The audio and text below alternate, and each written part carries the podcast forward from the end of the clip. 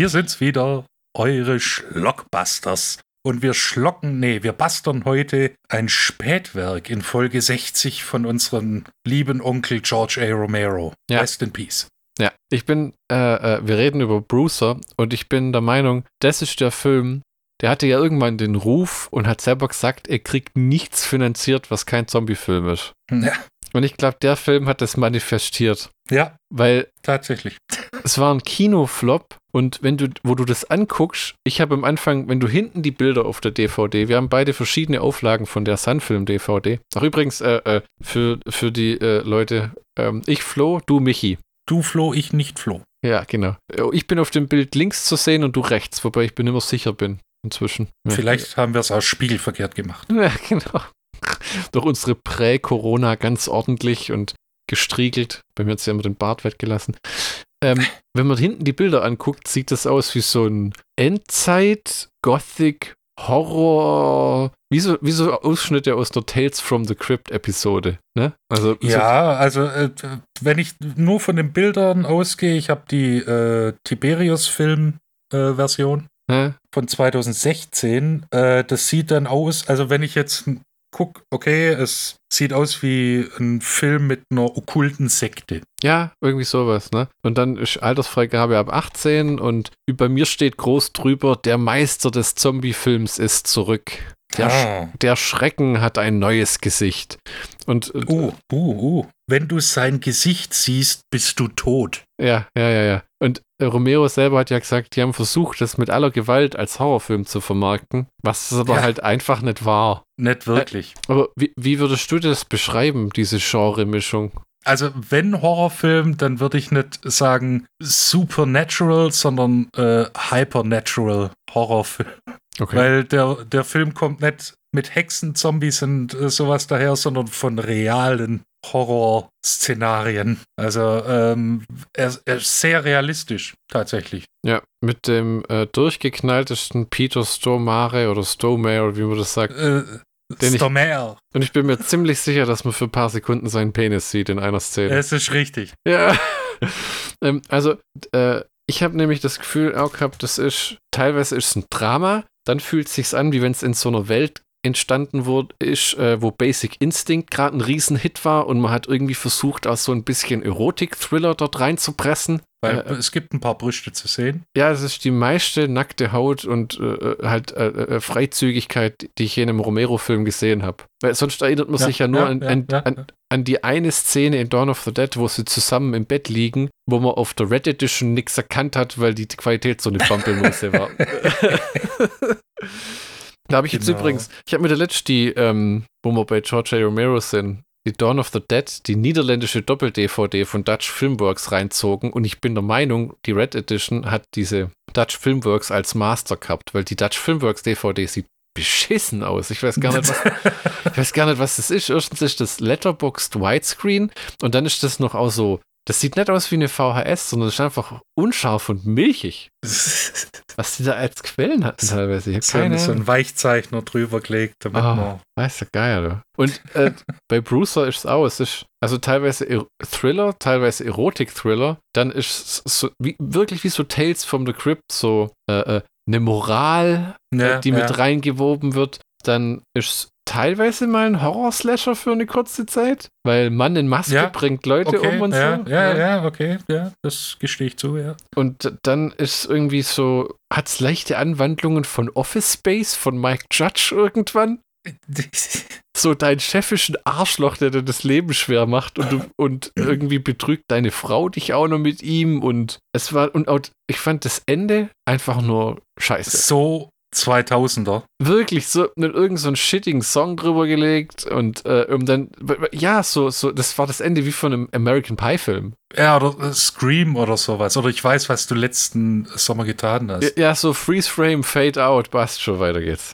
Und dann Punkrock-Song drüber. Ja, wo er das Musikvideo gedreht hat, irgendwie davor, vor dem Film, ein Jahr vor dem Ja, ja, Film. ja, genau. Das, da kommen wir aber später noch zu. Ja, Ausführlich.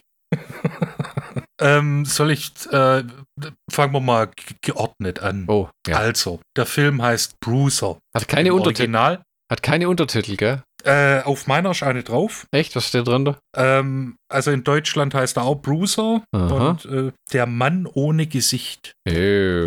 Stimmt teilweise. Also er hat einen Teil vom Film kein Gesicht. Der äh, Film ist von 2000, äh, geht äh, 99 Minuten, die sich nicht so anfühlen tatsächlich, fand ich. Äh, FSK 18, Regie, Ja, ja. George A. Romero, tatsächlich, wer hätte es gedacht. Wobei die 18er Freigabe fand ich bei der Neuprüfung wird schon auch gut mit 16 durchbekommen.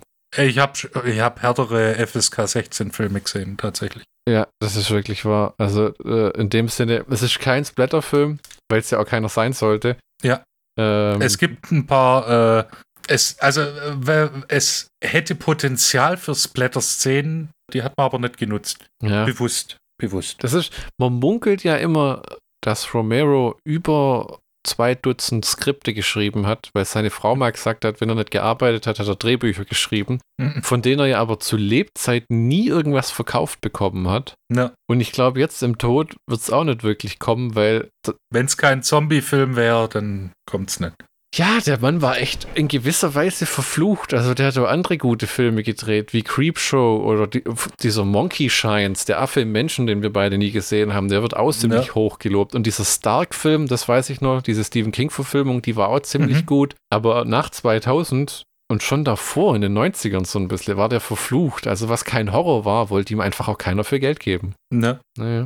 Obwohl, also, ähm, Bruiser hat mir sehr gut gefallen. Also, muss Ah, ich okay. sagen. Ja. Ja. Für einen Film von Anfang 2000, der nicht sonderlich blutig ist, bevor das ganze Sword-Zeug kam, ist er, wie soll man sagen, auf einer psychologischen Ebene ziemlich brutal. Ja, ja, das auf jeden Fall. Ja, ja. Ich, weil, ich, ich habe äh, Parallelen gezogen zu äh, Falling Down. es sind, ja, es sind aber einfach auch äh, Leute, die sich untereinander alle wie Scheiße behandeln. Ja, ja. Also, äh, ähm, ja, ich lasse dich erstmal weiterreden. Genau, Drehbuch George A. Romero, wichtig. Wenn George A. Romero Regie geführt hat und am Drehbuch beteiligt war, ist der Film, kann der Film nicht wirklich schlecht sein. Mittelmäßig vielleicht, aber nicht schlecht, außer Crazies. Ähm, Produktion äh, Ben Barenholz und äh, sein alter Spießgeselle Peter Grunwald, der Der- alte kanadische Produzent. Der auch noch die ganzen Ding-Dinger produziert hat, die ähm, neue Dead-Trilogie, gell? Genau. Das war ja sein Partner in Crime, so in den 2000ern. Ja, wäre vielleicht auch mal noch interessant gewesen, wie die sich kennengelernt haben. Also normalerweise lesen wir ja auch so ähm, Wikipedia-Artikel vor, aber irgendwie habe ich das Gefühl, bei George A. Romero braucht es das nicht so richtig. Also, also wer nicht weiß, wer George A. Romero ist, der ist bei unserem Podcast ein bisschen falsch. Ja, nicht, dass es heißt, dass du jetzt gehen musst, du unerfahrener Mensch, aber der Regisseur Nee. von äh, Night of the Living Dead, Dawn of the Dead, Day of the Dead, von Creepshow, der The Godfather of ähm, Zombies, sagt man, glaube ich. Genau. Ja. Und, Der äh, Erfinder des modernen Zombie-Films. Ja, genau, genau, genau. Wie gesagt, äh, bevor man uns das vorwirft, es gab davor schon Film, Zombie-Filme und sowas, ne? Äh, White Zombie und lauter Von so. 1932, aber das waren mehr so karibische Zombies. Ja, aber so wie man das heute kennt, aus so wie es Walking Dead gibt und Fear the Walking Dead und weiß und Beyond the Walking Dead und alles, das hat man alles im Endeffekt Romero zu verdanken. Die Art, wie das, äh, äh, das Blätter, die Interaktion, ähm, der Sozialkommentar, das kam alles von ihm. Der hat quasi den Zombie-Mythos, so wie wir ihn jetzt in der in den populären Medien kennen, so ein bisschen aus dem Boden gestampft 1968. Ja, und äh, gelebt und gearbeitet am liebsten in Pittsburgh, USA. Genau. Ausnahme. Dieser Film. Das ist sein erster Film, den er nicht in Pittsburgh gedreht hat, Sondern sondern in, in Toronto. Ah, okay, okay. Ja, gut, das war wahrscheinlich auch so eine. Ich habe im Audiokommentar entnommen, 5 Millionen Dollar hatten sie, ne? Ja, genau. Was ziemlich viel Kohle ist um 2000 rum für so einen Film, der. Also, es ging ja schon da los mit so Blockbustern. Die ersten X-Men-Filme waren draußen und äh, Mhm. ähm, das ganze Kino hat sich zu dem verschoben, was es heute ist. Also, Riesen-Blockbuster und was du heutzutage eigentlich gar nicht mehr siehst, sind so kleinere Komödien oder so. Äh, irgendeiner hat letztes Mal gesagt, The, the Middle Class äh, äh, ähm, Hollywood-Movie äh, gibt's nicht mehr. Und das ist Ja, eigentlich. ja. Das ist ja, eigentlich ist das noch ein Independent-Film, oder? Wenn man ehrlich Ja, ja, den, den haben sie gedreht. Da hatten sie noch keinen Vertrieb, noch kein Studio. Ach du Jemine, okay. Ja, das, äh, das hat halt zu vielen Problemen geführt, weil er nicht wusste, ob er die Locations, die er äh, benutzt hat, ob er die nochmal hat. Das war alles streng getaktet. Sehr streng getaktet. Und äh, das hat er auch gesagt, das hat so ein bisschen äh, zum Stil des Films beigetragen. Mhm. Und da waren auch viele ähm, Mitarbeiter dabei, die einfach Fan von George A. Romero waren. Mhm. Und äh, er hat am Anfang gesagt, er will mal was anderes machen, auch visuell. Mhm. Und da, deshalb ist das auch äh, ein ungewöhnlicher Romero-Film, weil die Stilmittel, die er zu benutzen pflegt, sind ein bisschen ausgehebelt, weil das Team ähm, darauf eingegangen ist und ähm, im Audiokommentar erfährt man äh, so Kameraeinstellungen, dass, dass er das so sonst nie gemacht hätte. Hm. Also äh, der Audiokommentar auf der DVD ist was für wirkliche Fans und auch äh, Leuten, die am Filmemachen interessiert sind. Ah, okay. Ja. Nur leider, wie wir vorher schon äh, im Vorgespräch gesagt haben, schlecht abgemischt. Teilweise, Oh ja. Teilweise äh, ähm, ist der Film einfach zu laut und du hörst Peter Grunwald und Romero einfach nicht richtig reden. Genau, und das Witzige ist, du hörst äh, dafür dann glockenklar, wie George A. Romero sein Zipper an, äh, Zippo anmacht und sich eine Zigarette ansteckt. Wo ich auch gedacht habe, okay, das, das kriegen sie hin, aber Aber es, das, das d- abmischen nicht. ja, schade.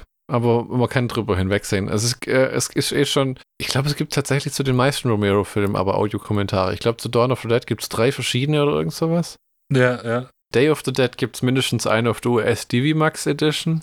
Genau, die ähm, Martin-DVD, die, die ich ja habe, die von EMS, die Ah. hat auch einen. Und ähm, Monkey Shines gibt es bestimmt auch irgendwo ein. Knight Riders, weiß ich, gibt es irgendwo ein. Ich glaube, auf einer Anchor Bay DVD. Äh, bei dem Martin bin ich mal wirklich gespannt, ob das nur bla bla war oder ob die wirklich diesen dreieinhalb Stunden Cut veröffentlichen. Was ein bisschen, meiner Meinung nach, ein bisschen zu viel ist. Manchmal hat man das Gefühl, das sind, das sind irgendwelche Estates dahinter, die auch versuchen, Geld zu verdienen. Das nehme ich aber Ja. manchmal auch gar nicht so übel. Es gibt sehr oft, wo man so aussagt, der erste Harry Potter-Film war in der Rohfassung auch drei Stunden lang, wo du dann immer denkst, was für ein beschissenes Management vom Geld.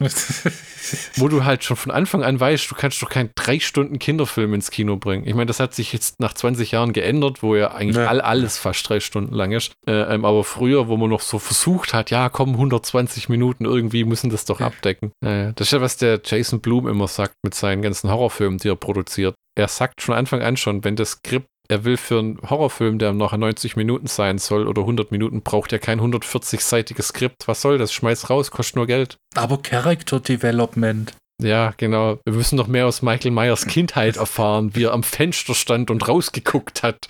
In Halloween 13. Ja, Michael Myers steht am Fenster und guckt raus. Da kam jetzt, kommt jetzt auch ein Extended Cut. Uh, Uiuiuiui. wo, wo Jamie Lee Curtis am Ende sagt, jetzt bringe ich dich um, nach 13 Teilen. Die stirbt fast an Altersschwäche, aber Das, ist, äh, äh, ja. das, das erfährt man auch im Audiokommentar. Ähm, es gab anscheinend äh, eine halbe Stunde Material, Mhm. das man rausgeschnitten hat, wo aber George A. Romero selber gesagt hat, also tatsächlich, das ist nicht schade drum. Ah, okay. Das, das, äh, es ist einer der wenigen Filme, wo er nach Drehbuch gedreht hat. ja. Ah, okay. Ja, bei Dawn of the Dead merkt man oft, wie sie improvisiert haben, ne? mit dem Kuchenkampf äh, Ja, genau. und wenn die Rocker da irgendwie am ihren Puls messen lassen und so Zeugs und ja, ja. Da hat er äh, gemeint, das wäre eine erfrischende Erfahrung gewesen. Ja, es ist halt äh, äh, ähm, besser planbar und vom Ablauf her ähm, einfacher, glaube ich. Ne? Wenn du da nicht äh, Ja. dir dir so viele Gedanken drum machen musst. Das, ich habe mal gehört auch, dass sich David Lynch beschwert hat, dass so wenig Zeit ist für Improvisation. Wo, wo er die, wo er die, ähm, die zweite Staffel oder so von Twin Peaks gedreht hat, die da jetzt kam vor einer Weile auf HBO. Ähm, und dann äh, haben sie es tatsächlich durchzogen und er hat wohl eine horrende Kohle verlangt Ja. und, und hat sich dann, dann hat er angekotzt, dass, es, dass er sich vorkam wie in so einer Wurstfabrik. Du aber auch denkst, ja, das sind halt 13 Folgen, jetzt hast du geschrieben, jetzt musst du es umsetzen und es muss halt irgendwann auch fertig sein. Kannst du, äh, wenn jemals einer mit dem Alter noch exzentrischer worden ist, als er in der Jugend schon war, dann David Lynch. ja, ja, kommt hin.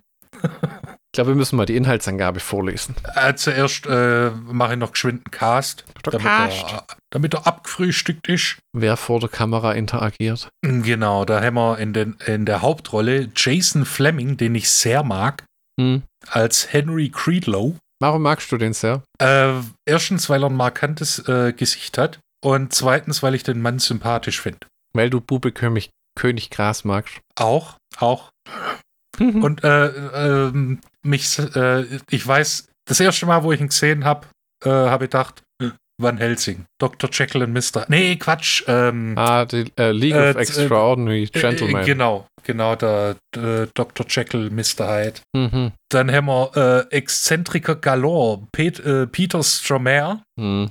Der äh, 90% seiner Performance in dem Film tatsächlich improvisiert hat. So, ein- so ein Powerhouse-Character-Actor. Ne? Mit, einem Ja. mit einem herrlichen, was ist, schwedischen Akzent immer in seinem Englisch? Genau, äh, wobei er äh, da eher ins Italienische äh, tendiert hat in dem Film. Hm. Äh, und ja, man sieht äh, den kleinen Peter Stromer.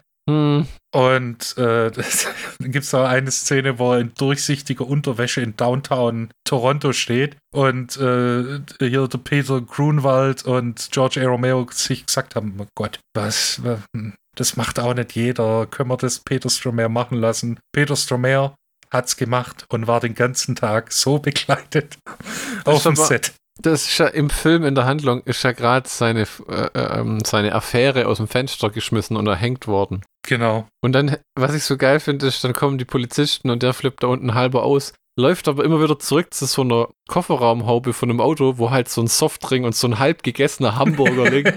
Und dann immer nur, ich bin völlig aufgelöst, aber ich habe halt auch Hunger. Was ist hier passiert? Äh, Columbo, sieh dich um. Ja, das klingt immer klasse. Der hat mir in ähm, diesem Schwarzenegger-Film ganz toll gefallen, damals The Last Stand. Mhm, Wo, wo, ja, genau. da, da, da spielt er gleich auch den Bösenwicht. Der Typ ist eigentlich immer super. Alles, was der macht, das halt, hinterlässt so einen bleibenden Eindruck. Der war auch in Bad Boys 2 fantastisch, wo er versucht, Da- die, dieses Menschen zu stürmen und niedergemäht wird. genau, in Jurassic Park war er, glaube ich, auch. Oh, okay. In einem Jurassic Park. Ah, ja. ja, das ist auch so einer, der sehr, sehr, sehr viel arbeitet und auch so viel so Voice-Over-Arbeit macht. Oder wie man das nennt. Ja. So Ja, Sprecher, genau. Sprecherjobs. Ach, guck mal, in Armageddon war er auch. Oh je, Ja, der ja. ist auch schon durch jede Schule gegangen, hat auch für Ich- Michael Bay schon gelitten.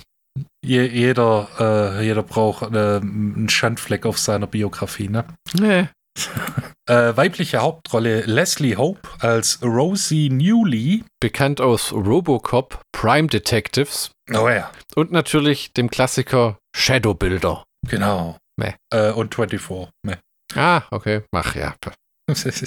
äh, Nina Garbiras als äh, Janine Creedlow, die Dame, die dann von einem Verlängerungskabel baumelt. Ja, ja. Hm. Ist das seine Frau im Film? Ja, genau. Naja, die dann seinen Chef vögelt und dann bringt er sie um und die ihn auch behandelt wie den letzten Dreck so. Ja.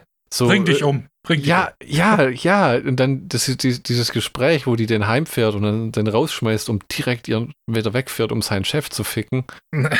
Und äh, äh, wo er dann davon, der hat immer so, so JD von Scrubs-mäßige Tages, so Fa Fantasies, wie, wie er jetzt reagiert. Einmal will er eine Frau zu Tode prügeln, weil sie ihm am Zug zur Seite drängt beim Einsteigen. Genau. Und, und einmal äh, will er seine Frau mit einer Axt ermorden. Ja. Und Indem äh, er durch die Windschutzscheibe springt. ich, ich meine, da muss man zu sagen, der, der Kernthema von dem Film ist ja auch ein Mann, der durchs Leben geht, ohne für sich selber einzustehen. Und der, und der sich von allen als Fußabtreter benutzen lässt, Ja. ohne, ohne dem mal entgegenzuwirken. Also so, das, äh, der Peter Stromer ist schon im Film das komplette, durchgeknallte Alpha-Männchen mit Narrenfreiheit, weil er halt viel Kohle ran schafft. Und Jason Fleming ist so der angestellte Trottel, der sich verarschen lässt. Und ich weiß auch nicht, wie man sagt. Ist es ein Weichei oder? oder Naja, ein Fußabtreter. ja, ja, so, so, so ein netter Typ, der aber irgendwie auch mal irgendwie sagen müsste, so, du was? Das funktioniert nicht mit uns, wir trennen uns, pack deinen Scheiß und geh. Ja, Ja, und nicht irgendwie so, ach ja, vielleicht wird's ja wieder. ja und ja, ja, ja. Hm. Ähm, dann hätten wir noch äh, Tom Atkins, den man aus äh, sehr, sehr vielen Filmen und Serien kennt. Hm. Hat, Als der, Detective McCleary. war der nicht an irgendeinem Rambo oder so? Lass mich gucken. Creepshow war er auf jeden Fall. Ja, ja, ja, ja, ja, ja. Irgendwoher, äh, äh, ähm, da gibt da gibt's so eine ganz berühmte Rolle. Mal alter IMDb öffnen hier. Oh, oh, äh, also The Fog, Escape from New York. The, The Fog, wo er mit äh, ähm, Jamie Lee Curtis pimpert. Oh, Halloween, Halloween genau. 3. Halloween 3, ja, ja. Lethal Weapon Oh, der lebt und arbeitet auch immer noch. äh, mit, mit zarten 86. Oh, ein Original Pittsburgher, Da, da, dann wundert es mich nicht. Also der, dass er bei Romero gelandet ist, ne? ja, Die, die, die Klapperschlange, Maniac Cop. Little Weapon, ja, Michael Hansacker, der war der Böse im ersten Little Weapon. Oder was heißt der Böse? Der Typ, der das Heroin reingeschmuggelt hat. Ja, daher, genau. daher, daher kennen den die meisten auch. Der hat eine, eine illustre Film, Filmografie. Wirklich, ja. Und das wirkt immer, wie wenn er mal arbeitet, ein, zwei Jährchen und dann sagt, naja, passt schon. Jetzt mache ich ein bisschen Fernsehen, jetzt mache ich ein bisschen Mhm. Film. Du was, jetzt mache ich mal gar nichts. Ja, ja, so, so vom Gefühl her, gell? Ja, ja, ja, ja, ja. Also ist dir aufgefallen, dass der Film produziert wurde von Peter Grunwald und Ben Barenholz? Ja, Die haben beide Wald und Baum und Holz im Namen. ja, ja, ja, ja, ja. Könnt ihr jetzt mit anfangen, was ihr wollt. Genau, das nur, dass ihr es mal mitkriegt habt. Um das Cast äh, jetzt äh, zu beenden, hätten wir noch Big Papa Gator als äh, Bouncer. Das ist äh, ein Wrestler, der ähm, einem Gitarristen von äh, einer äh, Horror-Punk-Band kräftig aufs Maul gibt. In dieser abgefahrenen Nachtclub-Szene am Ende, Genau. die sich am besten vergleichen lässt mit der Opening-Scene von Blade, wenn man ehrlich ist. Entweder das oder ähm, wer aus dem Raum Stuttgart und Umgebung kommt, äh, Rockfabrik Ludwigsburg.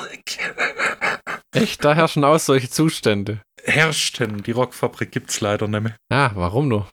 Ähm, und ähm, ja, eine berühmte Horrorpunk-Band, äh, The Misfits, in ihrer 2000er Inkarnation. Hm. Also mit Jerry Only, Doyle Wolfgang von Frankenstein, äh, Dr. Judd und äh, Michael Graves. Gibt's die auch nicht mehr? Die gibt's noch, äh, allerdings nicht mehr so aktiv, weil Jerry Only oder Doyle äh, von Frankenstein äh, ist krank. Hm. Er kann nicht mehr so wie früher. Ah, okay. Und äh, Michael Graves ist jetzt auch nicht mehr bei den Misfits. Der macht jetzt Solo weiter und äh, ist strammer Republikaner. Hm. So, jetzt kann ich gerne von der DVD ablesen, wenn du magst. Auch gerne, ja. Du kannst ja testen, ob das mit deiner DVD übereinstimmt. Ja, ich werde ich werd auch noch mal im Hintergrund hier das OFDB aufmachen und gucken, was da so Schönes drin steht, weil das. OFDB hat ja oft zusammenfantasierte äh, Inhaltsangaben. Okay, okay. Henry ist ein Verlierer, ein Niemand, auf dem alle herumtrampeln. Sein mieser Chef, der ihn quält, seine Frau, die ihn betrügt, sein bester Freund, der ihn bestiehlt. Niemand hat Respekt äh, vor dem über, überangepassten, unauffälligen Angestellten. Mehr Adjektive. Ja, bitte. Doch dann passiert etwas, das Henry für immer verändern wird. Mhm. Als er eines Morgens aufwacht, hat er, im wahrsten Sinne des Wortes, kein Gesicht mehr. Eine glatte, weiße, identitätslose Maske hat sein Gesicht ersetzt. Diese völlige Anonymität bringt etwas in Henrys Inneren zur Explosion. Nicht zum Vorschein, zur Explosion. Das verkauft sich halt besser. Rache ist ab jetzt sein einziges Ziel. Das gesichtslose Phantom, das einmal Henry Creedlow war, wird zur Killermaschine, die es allen auf grausamste und blutigste Weise heimzahlt. Keiner kann ihn aufhalten. Ja, sehr komisch. Uiuiui. Das ist das OFDB hat tatsächlich was anderes. Henry Creedlow wollte immer nur alles richtig machen, damit er nicht rausfiel. Ein schönes großes Haus, eine hübsche Frau, gut im Job und viel Geld im Haus.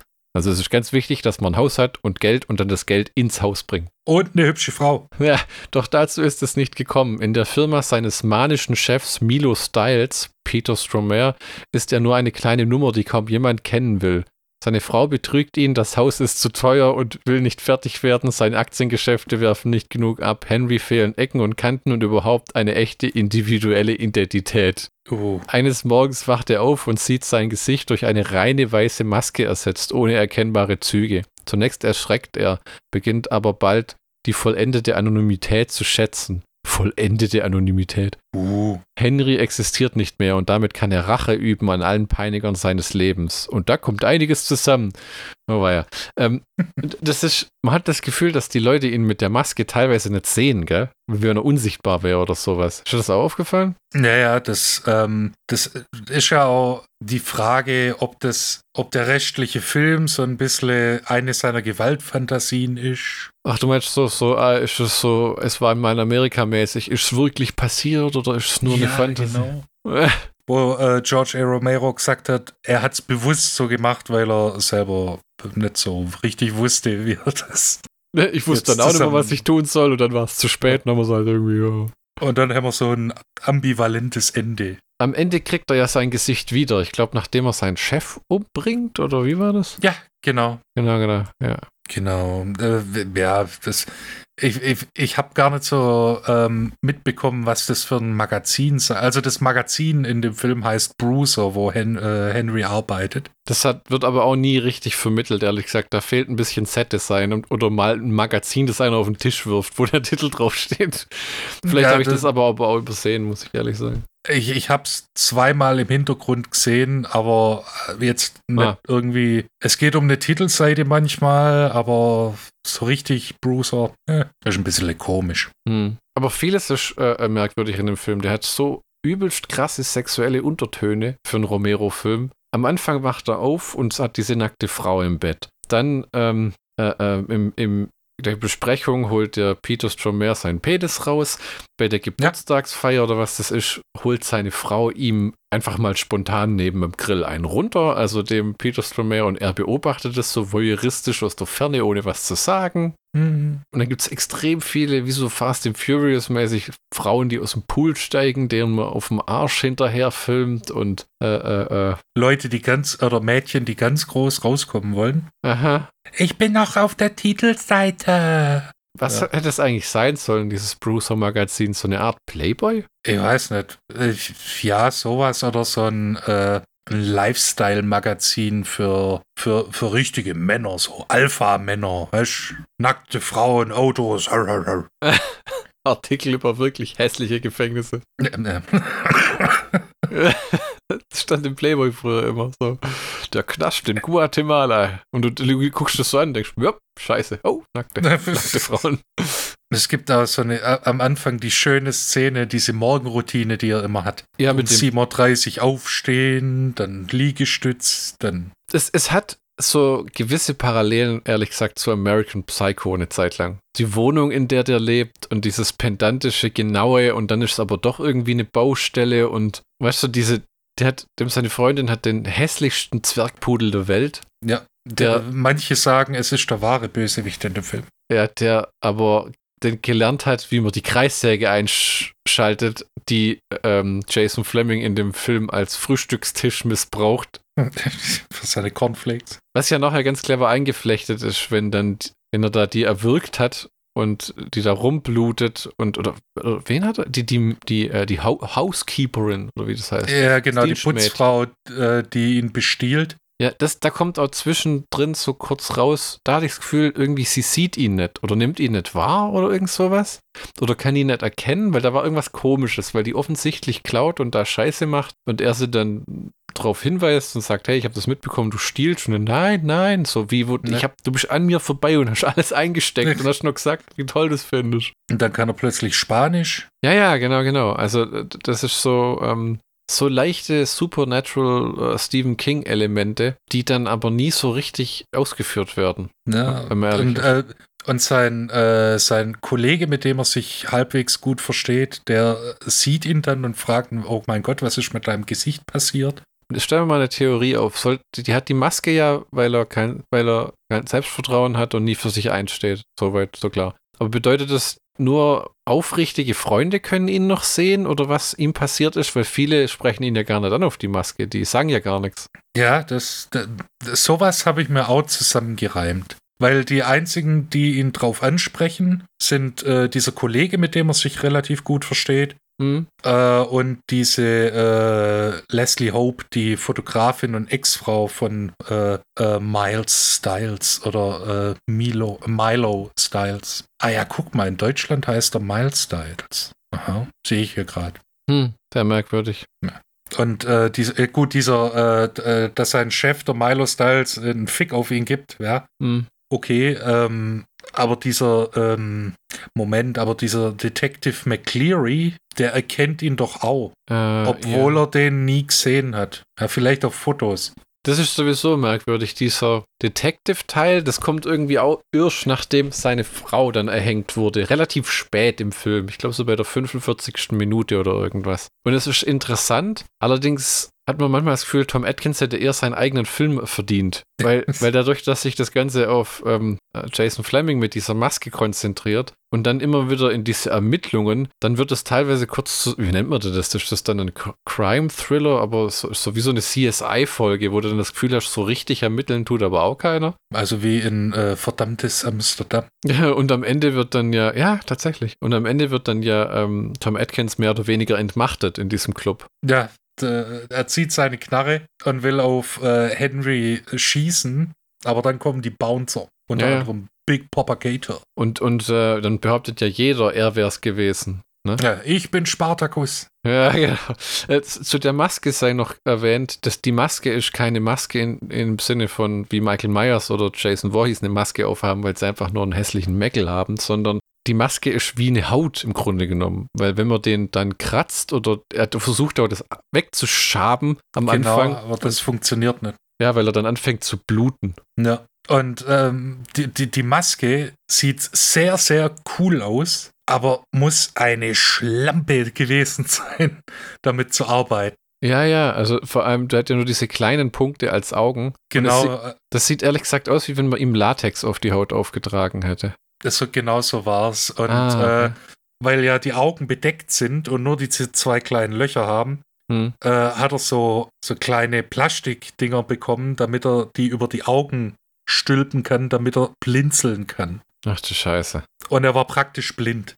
Ach, das auch noch, okay. Weil er halt nichts sehen konnte. Periphere Sehen, Nullinger. Aber der hat schon was gesehen, oder? Weil ein bisschen, aber äh, ja. da halt gibt es so, so, kleine Szene, Löcher. Genau, ja. da gibt es eine Szene, da ist er, da ist er schon auf der Flucht und äh, ist im Haus von hm. Miles Styles, äh, Milo Styles oder äh, seiner Ex-Frau. Da sieht man nur, wie er dann sich umdreht und aus dem Haus geht hm. und seine Mütze nimmt. Und äh, George A. Romero hat gesagt, das ist, äh, das hört sich jetzt schräg an, aber das ist für ihn die beeindruckendste Szene, weil, weil Jason Fleming fast nichts gesehen. Ne? Mhm. Dass er da nichts umgeschmissen hat, dass er nicht gestolpert ist und dass er die Mütze äh, nehmen konnte, ist für ihn faszinierend. Es ist ein Film, der definitiv zu der falschen Zeit rauskam. Ich wüsste aber auch nicht, wie man sowas richtig veröffentlicht. Das ist echt kein Kinofilm, nicht mal für ein Arthouse-Publikum. Es ist bei weitem kein Blockbuster. Es ist kein Actionfilm. Es ist ein ganz ruhiger, langsam erzählter Film eigentlich. Ja, das eher Psychothriller als ja, aber, Horrorfilm. Aber auch komplett entschleunigt. Also wenn nicht diese ja. ähm, Visionen wären, wo so Tag, äh, Visionen, die Tagträume nicht wären, dann wäre da gar kein Tempo dahinter. Braucht es aber auch nicht. Aber die Frage ist, wie kriegt man sowas an, an, an Vielleicht wäre das besser gelaufen, wenn das zu den Uwe Boll-Zeiten vom Home-Videomarkt gekommen wäre. Weißt du, so ab 2003 bis 2006, wo die DVD-Verkäufe richtig geil waren. Na, weil, weil äh, der Film ist ja der hatte ja Premiere und ist dann sehr schnell auf DVD rausgekommen. Also großes Kino hatte der nie. Nee, nee, der ist äh, im Kino gestorben, krepiert ziemlich schnell und dann auf DVD. Wobei es ein, ein guter Film ist. Also wir haben hier schon äh, Sachen besprochen wie ähm, Ator 2 oder ähm, wie heißt dieser? Conquest. Ja, Conquest oder ähm, wie heißt dieser High-Film? Zombie Shark. Das war einfach, oder ja. Zombie Shark, das war einfach nur Grütze. Ja? Aber das ist wirklich ein, ein, ein, ein, wie wir immer so schön bei den Boll-Filmen sagen, ein handwerklich gut gemachter Film mit super schauspielerischen Leistungen, mit einer Geschichte, ja. die man halt mögen muss. Das sind, ja. wer eine Sympathiefigur sucht, ist hier vergebens unterwegs. Ach, die, die, tatsächlich, äh, den Henry, den verstehe ich verstehe, dass er irgendwann tickt, ja. aber ähm, Ne, so extrem, das ist halt dann wieder wie, wie Falling Down. Hm. Das ist äh, dieser, er versucht alles richtig zu machen, es allen recht zu machen, wird dann aber nur ausgenutzt und dann hat er plötzlich diese Maske auf und dann ist der Schalter um. Hm. Dann bringt er seine Putzfrau um, seine Frau, äh, seinen besten Kumpel, der ihn bestohlen hat. Mhm. Ja, ja, das ist, das ist ja, der kann dann wie so Counselor Troy bei Star Trek The Next Generation in die Leute reingucken und sieht, was die mit ihm getan haben. Ne? Der, der, der, was war das sein? Bringt er das auch seinen Finanzberater um oder ist das der das Kumpel? Ist, das ist sein bester Kumpel, der ah, ihn ja. gestohlen hat. Ja, ja, genau. Der dann zwei Mercedes fährt und äh, hm, ja. Henry halt nichts. Aber weißt du, kriegt. ich muss ehrlich sagen, auch wenn dein der Typ verwaltet aber im Film seine Finanzen, so wird es erklärt, gell? Ja, äh, ähm, ähm, ähm, ähm äh, Börsengeschäfte. Sein, seine so. Börsengeschäfte. Wenn du da so wenig davon verstehst, dass du nicht merkst, dass dir einer genug klaut, um sich ein Auto zu kaufen, tut mir leid, dann bist du aber irgendwo selber schuld. Weil wie vieles im Leben gehören immer zwei dazu. Ja? Und einfach nur zu glauben, der macht das schon alles und er ist der Arsch oder wie. Weiß nicht. Also so ganz, äh, sagen wir mal, 30 Prozent würde ich die Schuld auch bei ihm suchen, weil es einfach eine idiotische Gutgläubigkeit ist. Und wenn du, das ist halt das, wenn du so Sachen machst, wie so Aktien und Spekulationen, wenn du dich da nicht wirklich auskennst, dann bist du eigentlich nur das Kanonenfutter für die Leute, die wirklich wissen, was sie tun. Ja, kannst relativ schnell relativ viel Kohle äh, verlieren. Ja, und äh, äh, äh, manchmal auch nur, weil, ich meine, das ist vielleicht ein blöder Vergleich, aber wenn man diese Leute anguckt, so wie äh, in der diese Vorlage war für diesen Wolf of Wall Street, ja, ja, ja, ja, das sind ja alles Spekulationsgeschäfte auf Kosten der Kunden gewesen. Ja. ja. Ich will jetzt keinen verunglimpfen und ich kann auch keine handfesten Informationen dahinter werfen, aber man weiß, dass halt bei so Börsengeschäften schon mehr ehrliche Leute um ihr Geld betrogen wurden als bei vielem anderen. Ja, ja und das sind halt diese, das ist die, ähm, diese, die, ich suche das Wort, nicht Verführung, aber diese. Versuchung? Ja, genau, Versuchung. Ah. Dieser Hochrisikogeschäfte. Du hast äh, deine Einlage und es kann sein, dass die Einlage äh, verdreifacht wird. Hm. Aber das ist, du kannst das auch genauso schnell wie du das äh, gewinnen kannst, kannst du das auch verlieren. Eben, Wenn ja. du das über deinen Bankberater machst oder über die örtliche Kreissparkasse, hm. hast du halt nicht die, äh, nicht dieses hohe Risiko, aber ja, dann halt auch nicht diesen hohen Gewinn. Ja, ja. Das ist nur, weil du, äh, weil wir gesagt haben, ähm, sein bester Freund betrügt ihn auch. Ne? Also es ist, ja, er betrügt ihn, aber er wird im Grunde genommen von allen Leuten in seinem Leben verarscht. Und dass das überhaupt vorkommt, da muss er wahnsinnig viel nee. schief laufen. Aber das, da, da, sehe ich die Schuld bei dem Typ, weil der halt einfach so, deswegen ja überhaupt die Nummer mit der Maske, was ja in dem Sinne nie erklärt wird. Also du weißt nicht, wo die herkommt. Äh, äh ja, das ist irgendein äh, übernatürliches Wesen. Das, das hätte im Endeffekt auch eine Creepshow-Geschichte sein können, die sie rausgekürzt haben und dann in moderne Zeiten versetzt. ja, genau. Ja. So, und so. man sieht ja nur, dass die, äh, dass diese äh, Rosemary Newley, die Ex-Frau von Milo, dass die gerne Masken anfertigt. Ja, das wird mal so, so, so äh, ähm, äh, erwähnt, ne? Aber ich hätte mir auch noch vorstellen können, dass man das weitertreibt, ne? Dass, dass, äh, dass das dieses, ähm, was als Maske anfängt, auf seinen ganzen Körper übergreift. Weißt du? Ja, so wie Venom oder sowas. Ja, ja, genau. Weißt du, so dass er am Endeffekt ist er komplett in diesen weißen Gu überzogen, wie wenn das von ihm Besitz ergreift. Mhm. Das ist, das Ganze basiert ja tatsächlich auf einem alten französischen Film von 1960, sagen sie im Audiokommentar. Der heißt im Deutschen Augen ohne Gesicht. Aber das Einzige, was man übernommen hat, war rudimentär der, das Aussehen von dieser Maske. Ja. ja aber was genau ähm, diese Maske äh, symbolisieren soll, das ist wirklich Interpretationssache in dem Streifen. Es gibt so ein paar Ansätze, dieses Hobby, äh, dieses Masken äh, anfertigen, äh, die werden dann im Garten aufgehängt und von den jeweiligen Leuten verziert. Mhm. Und quasi das Innere wird auf die Maske übertragen und äh, der Henry hat äh, arge Probleme, weil er innerlich leer ist.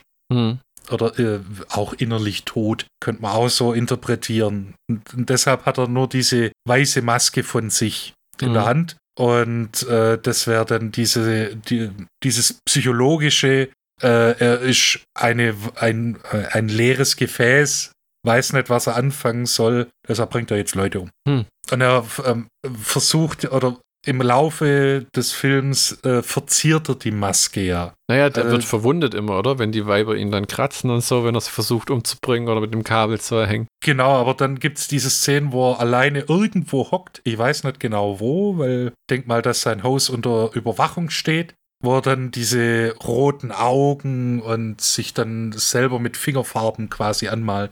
Ah ja, genau, dass es irgendwie so mehr Hautfarben aussieht, gell? Nee, nee, das äh, ist danach. Hm. Zuerst äh, versucht er sich zu schminken, damit er halbwegs äh, normal aussieht, hm. weil er Angst hat, dass die mehr oder weniger unbegründet ist, weil niemand erkennt ihn so wirklich, außer ausgewählte Leute, aber dann ähm, gegen Ende malt er sich tatsächlich an. Hm. Und äh, wenn er das letzte Mal bei dieser Rosemary ist, äh, sagt er, oh mein Gott, was ist denn mit deinem Gesicht? Und dann äh, sagt er, ich habe mein Inneres nach außen gekehrt, ich habe meine Maske verziert. Das Konzept wird dann wieder äh, so, so nebenhin geworfen, weil am Ende trägt er dann über seine Maske die Maske, die angefertigt wurde, die immer noch weiß ist. Ja, Nur ja, ja, dieser ja, ja. rote Punkt Bei dieser, Auge. bei dieser Party, ne? Und dann Genau. steckt, dann steckt ja die Ex-Frau von dem, seinem Chef die Schuld ein irgendwie auch. Ja, die will ihn schützen, weil, äh, wie war das, sie kann es nicht gutheißen, aber sie kann ihn verstehen, dass er so reagiert hat. Hm. Was, ja, sei mal dahingestellt.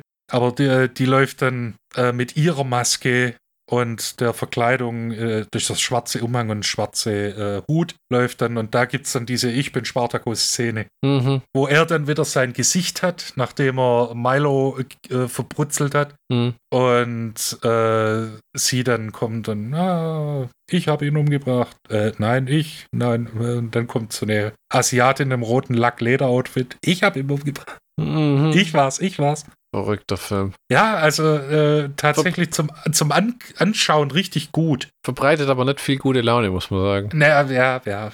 Und Aber höchstens dieses, diese, dieses ganz, ganz, ganz, ganz komische 2000er Ende, wo er dann sein Leben umgekrempelt hat. Also man sieht quasi einen Epilog, Ja, wie er dann in einem richtig hässlichen Batik-T-Shirt Wahnsinn, Äh, ja. Als so einer Idioten-Kifferfrisur und so halt im Mailroom arbeitet irgendwo im Endeffekt. genau äh, als äh, äh, Briefeverteiler und dann sieht er, wie, wie so ein cholerischer Chef jemanden zur Schnecke macht, der ihn dann auch anmacht, was guckst du so blöd, Postbote? Äh, oder läuft dann nix, alles cool, läuft weiter, ich bin noch nicht fertig mit dir, du Arschloch. Und dann dreht er sich um und hat dann plötzlich seine Maske wieder auf, Punkrock-Song, Ende Abspann. Ja, ja. Das war ein bisschen lahmarschig. Weil Ja, ich habe eigentlich gesagt erwartet, dass der dem jetzt richtig auf die Fresse haut. Ja, das haben diese, diese 2000er Slasher immer. Oh, wir haben das böse, äh, äh, böse, diesen Bösewicht umgebracht. Haben wir das wirklich? Schnitt, Punkrock-Song, fertig.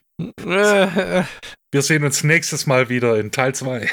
ja, das ist wahr. Und ähm, was, was mich persönlich, weil ich, äh, ich war ja früher in der Rockfabrik Ludwigsburg äh, Hm. Stammgast, weil ich auch äh, die, diese Musik äh, mag. Nicht ausschließlich, aber tatsächlich auch. Und das hat mich wirklich in die Zeit, so, so war es manchmal, so äh, Damen in aufgebrezelt im Gothic-Metal-Look. Aha. Zwar keine Liveband und vor allem nicht die Misfits, aber äh, so Musik lief dann auch. Du Das meinst hat auch was für sich. Man ist durch abgehangene Fleischhälften gegangen, auf dem Weg durch einen Eingang, Leute in Clownskostümen, äh, äh, äh, Männer im Leder mit nackten Oberkörpern, Lasern, Ja, ja, die das- durch die Gegend schießen. Ja, ja, das, also äh, kein, Tatsächlich. kein Fleisch, aber äh, du hattest Totenköpfe an der Wand und Verzierungen, da, so dass es halt nach Metal-Schuppen äh, oder der Metal-Subkultur angehörend an, mit Ketten, Totenköpfe, Flammen, weiß der Kuckuck, Wandgemälden, die aussahen wie eine schlechte HR-Gigakopie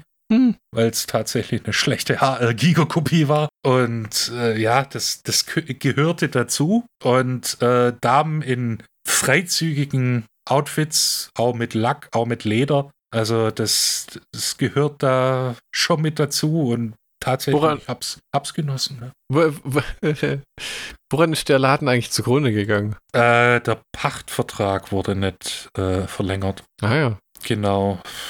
Aber ja gut, das, es ist den Weg allen Irdischens gegangen. Hm. Äh, jetzt ist da eine Baustelle. Äh, ich weiß gar nicht, was da hinkommt. Ach, aber das Ganze äh, ja, ja, das äh, war eine ehemalige Waschmaschinenfabrik, Oh, die, die dann eine Disco wurde, also die Rockfabrik. Und dann, äh, ich glaube, der Rewe könnte da, oder Kaufland ist da, dass die erweitern. Man weiß es nicht so genau. Ist ja auch äh, wurscht, auf jeden Fall. Deshalb fand ich die, diesen letzten Akt quasi, der, der hat so ein bisschen mein altes, verschrumpeltes, schwarzes Herz so ein bisschen äh, mit Nostalgie gefüllt. ah, Und wenn man dann auch noch die, ich wäre da tatsächlich gerne dabei gewesen, weil Misfits, das ist äh, die Horror-Punk-Band. aha. die gibt's schon seit Ende der 70er. Hm. Und äh, die haben immer mit diesen Horrorthemen gespielt. Also äh, Zombie und Dig Up, äh, ein Hit ist Dig Up Her Bones, Scream, also Punkrock-Musik mit Horror-Thematik. Und äh, Sänger Mitgründer ist äh, der äh, Schinkenkönig Glenn Danzig, der dann in den 90ern äh, Solo auf Solopfaden gewandelt ist, erfolgreich. Hm. Also das ist wirklich äh, Pionierband und passt auch so ein bisschen zu George A. Romero. Die haben den gebeten, äh, hey, könntest du ein Video für uns produzieren? George A. Romero hat gesagt, äh, ja, hab gerade Zeit. Und äh, was willst du als Bezahlung, George A. Romero? Äh, wenn ich den nächsten Film drehe, macht ihr einen Soundtrack und äh, tretet auf. Okay. Und so war's dann. Die haben von den Songs, die gespielt werden, sind zwei auf Alben Mhm. und äh, zwei speziell für den Film Ah, geschrieben okay. worden. Ist der Soundtrack mal veröffentlicht worden? Das gucke ich gerade tatsächlich. Das habe ich im Vorfeld natürlich nicht recherchiert, weil wir Ach so Gott, ach Gott. spontan sind. Wir Du jungen auch- Recken. Du musst uns auch nur erzählen, wie der Bösewicht im Film draufgeht. Das ist nämlich auch relativ besonders. Da Genau. kommt nicht das Küchenmesser zwischen die Kiemen oder so schon.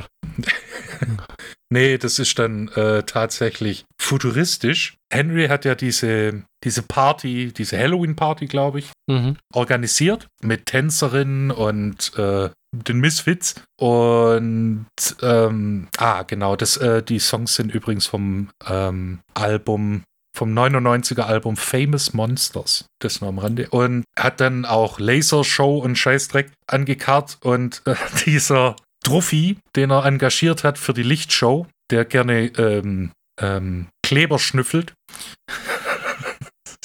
ja. Das ist so ein richtiger, ähm, so ein buntes Kettchen tragender 2000er DJ, der dann noch erklärt, er hat einen Lasermann. der Special Effects Dude hat dann so einen Laser und es wird auch in einer Szene gezeigt, wie er von so einem Dummy den Kopf runterlasert Mhm. und dann wird daraus rotes Konfetti gesprüht, geschossen Mhm. und äh, dann wird dieser Milo, sein Chef, angekettet. Er äh, bringt es so äh, rüber, so von wegen, yo, jetzt äh, verarschen wir den Chef und äh, schnallen die da ein. Hahaha, ja, witzig. Ich habe am Anfang gedacht, die hängen den an den Nippeln auf. Der, mh, das ist wahrscheinlich gar nicht so Vielleicht, weit. vielleicht eine Anmerkung für das äh, Reboot, Remake. Äh, Genau, für Teil 2. Das könnte man dann einfach Bruce nennen. Weil das ist was, was du davon trägst. Ja. Und ähm, er wird dann von Henry mit diesem Laser bearbeitet. Zuerst wird er nur verletzt. Hm. Er bekommt einen Laserschuss in die, äh, in seinen Penis. Oder äh, in die Eier, je nachdem. In seinen Schritt. Und äh, dann, weil das noch nicht genug ist, bekommt er dann einen Laserschuss in seinen Kopf, was dann relativ widerlich aussieht. Ja. Weil er dann äh, plötzlich äh, blutunterlaufene Augen hat. Das war gut gemacht. Das ist keine Splatter-Szene, dem platzt nicht irgendwie so der Schädel oder irgendwas, aber Es ist, äh, es ist brutal. Ja. So. abgefahrene Scheiße. Genau, und im Audiokommentar wird aber gesagt, dass äh, es gibt wenig CGI in dem Film.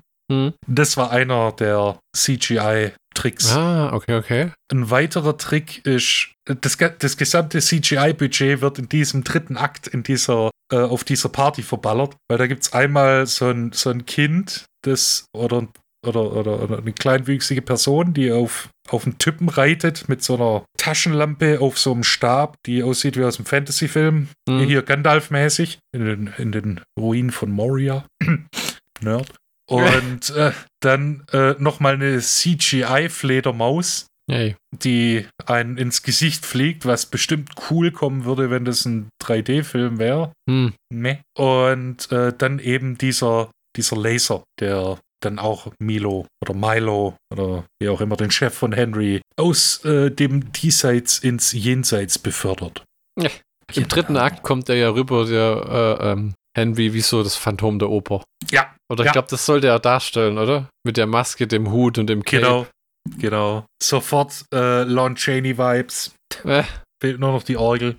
ja, das äh, im Grunde genommen war das Brucer. Richtig, richtig, richtig, richtig. Äh, Ähm, ungewöhnlicher George A. Sind wir schon beim Schlockbusters-Count? ich weiß nicht. Ich könnte noch sagen, dass geplant war, die Maske fleischfarben zu machen. Oh. Ja, also ungefähr so, wie er nach dem Schminken aussieht. Ah, okay, okay. Aber das hat sich dann zu wenig hervorgehoben, oder? Genau, das sah dann einfach ein bisschen scheiße aus. Denn Das war das größte Problem äh, tatsächlich in der Produktion. Mhm. Dass sie hatten, neben de, dieser Ungewissheit können sie den, die Drehorte, die sie haben, nochmal nutzen. Hm. Äh, und der Witz ist, dieses Haus von diesem äh, Milo, das man im Film sieht, Mhm. da wohnen wirklich Leute drin. Erstens. Zweitens, die Einrichtung ist von den Hausbesitzern, die äh, riesige Vasen und riesige Couch, also so eine richtige Bonzenvilla haben. Und das Einzige, was geändert wurde, war, äh, dass die Original Fabergé-Eier, ja, die mal so bis zu einer Mil Million kosten können, die wurden weggepackt, weil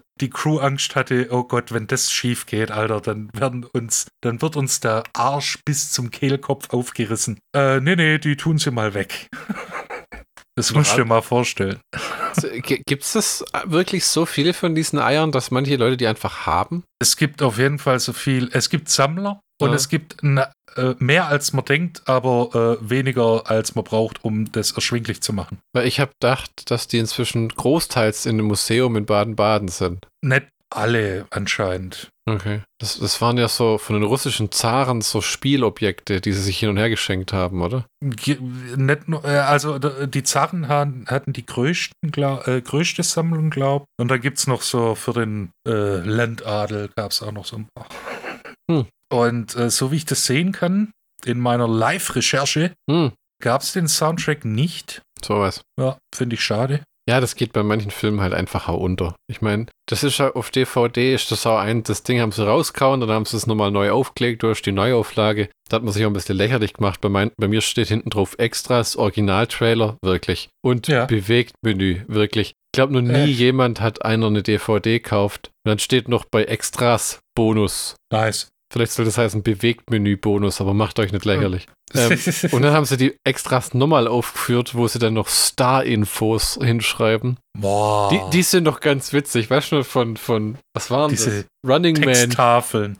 Laser Paradise, die Running Man Texttafeln vom Schwarzenegger. Er wurde geboren, mit einem, war leicht behindert und dann wurde er Bodybuilder oder irgendwie sowas.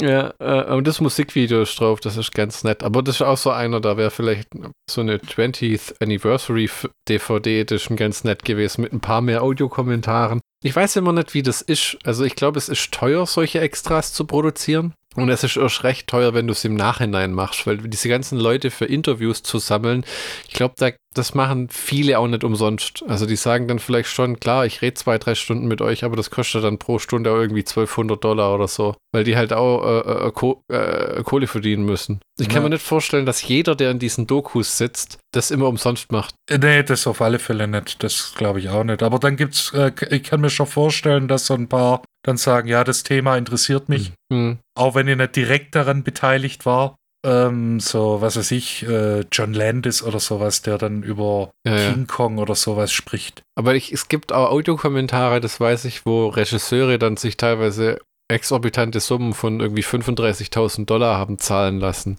Das war aber ein Einzelfall für irgend so einen Kunstfilm, wo ich mir auch Das- denke, wie, das ist ja dann auch entweder hat das irgendein Liebhaber gezahlt, weil das Label sagt sich ja, ist euch klar, wie viele Scheiben wir verkaufen müssen, bis wir erstmal das wieder drin haben. Das ist ja, das ist ja, das muss ja der nächste Twilight-Film sein ums Jahr 2004 rum, dass das so viel Zeug verkauft.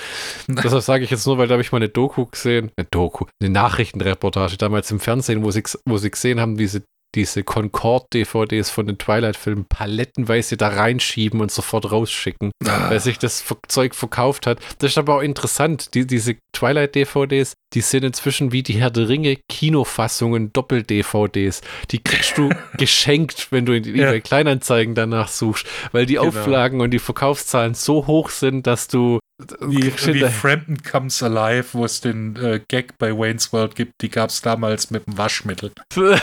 ja. Das ist, gibt's echt so ein paar Sachen. Das, ich habe das vorher auch gesehen, die ganzen Herr Ringe DVDs kannst du einfach kostenlos haben, weil die Leute sagen, ich habe mir gerade die 4K Blu-ray Box geholt. ja. Finde ich auch witzig, wie das nicht so richtig mitaltert. Weil es gibt zum Beispiel die Herr der Ringe Blu-ray-Box mit den Extended-Fassung, aber die Bonussachen sind DVD, weil du das halt nicht hochmastern kannst. das heißt, irgendwann hast du dann so 8K Blu-ray-Dinger, aber mit so DVDs, wo die Extras drauf sind, weil das halt irgendwie so mit einem Camcorder gedreht wurde damals. Oder es gibt dann äh, so wirklich ein Label, das dann Geld in die Hand nimmt und sagt, weißt du was, diese äh, Bonus-Sachen, die rendern wir rauf. Ich will Richard Taylor von äh, Weta vom Waiter Workshop will ich in 4K sehen, Alter. Es, es gibt ja ein paar so, wie Shout Factory oder 88 Films oder Vinegar mhm. Films, die da wirklich viel, viel Geld reinstecken, um das zu. Oh, früher, ja.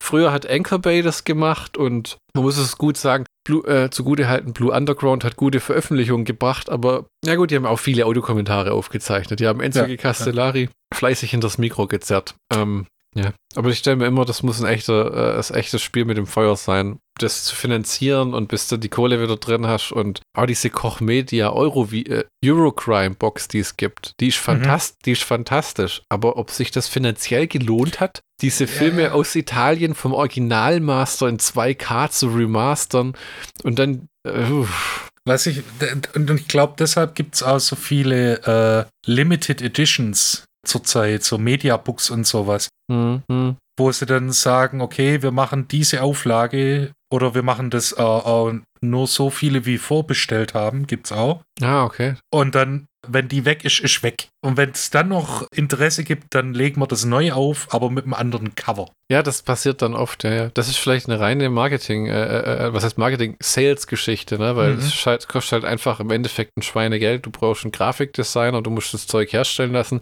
du musst logistisch durch, logistisch durch die Welt schippern und dann kostet ja. so ein Ding halt plötzlich auch 30 Euro, ne? Ne? Genau.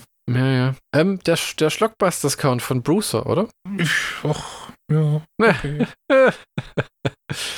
ähm, es ist ein gut gemachter, unterhaltsamer äh, Film, stellenweise gruselig, stellenweise spannend, stellenweise erotisch, äh, abgefahren allemal. Wäre gut durchgegangen mit einer An- und Abmoderation vom Cryptkeeper als so eine Art Geschichten aus der Gruftfilm. no. Leider zu seiner damaligen Zeit äh, etwas verloren gegangen. Die DVD-Veröffentlichung ist echt anständig mit Audiokommentar von Romero, das Musikvideo und meine Güte, ja, der Trailer ist auch drauf.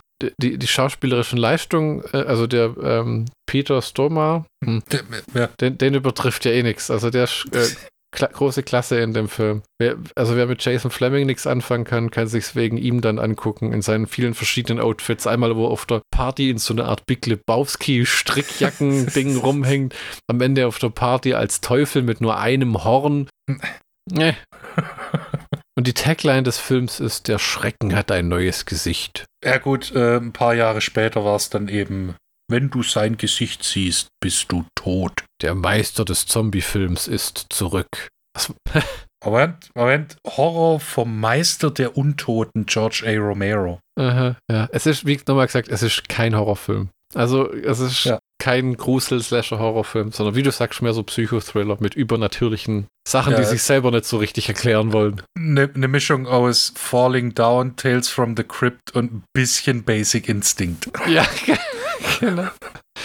Ähm, ich habe gedacht, wir besprechen dieses Mal äh, äh, live, was wir als nächstes machen. Ich uh, nämlich, ich in nämlich, Folge 61. Genau, ich habe nämlich zwei Vorschläge. Einmal, ich hebe es mal hoch. Chucky, Chuckys Braut. Genau, Chucky und äh, seine Braut von Ronnie Yu, der unter anderem Freddy vs. Jason gemacht hat. Und das hier wäre meine. Haben äh, wir den angeguckt? Zusammen mal vor 100 ja, Jahren, ja. Die ja, Kino in Holland. DVD. Nee, das war nicht in Holland, das war lang ja. vor Holland. Mit äh, äh, Jennifer Tilly.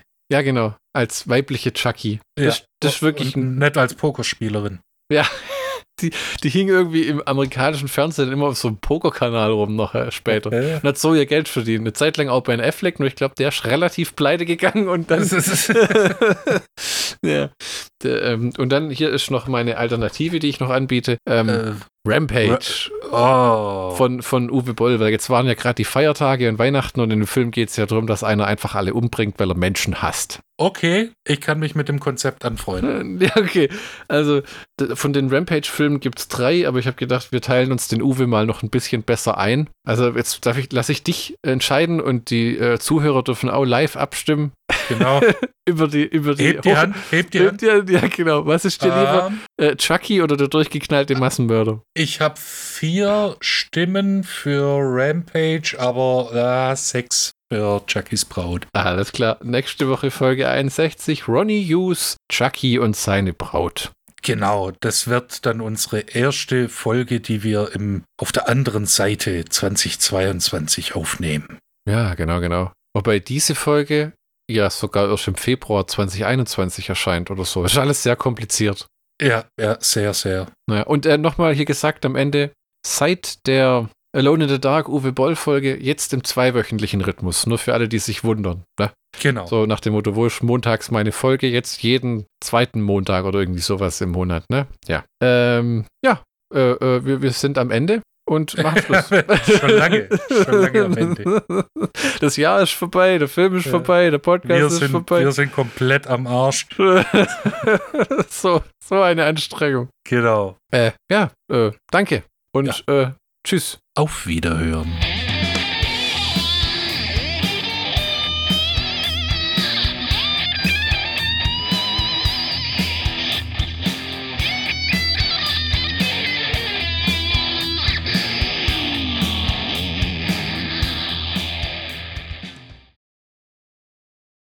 äh, äh, äh, ähm, genau.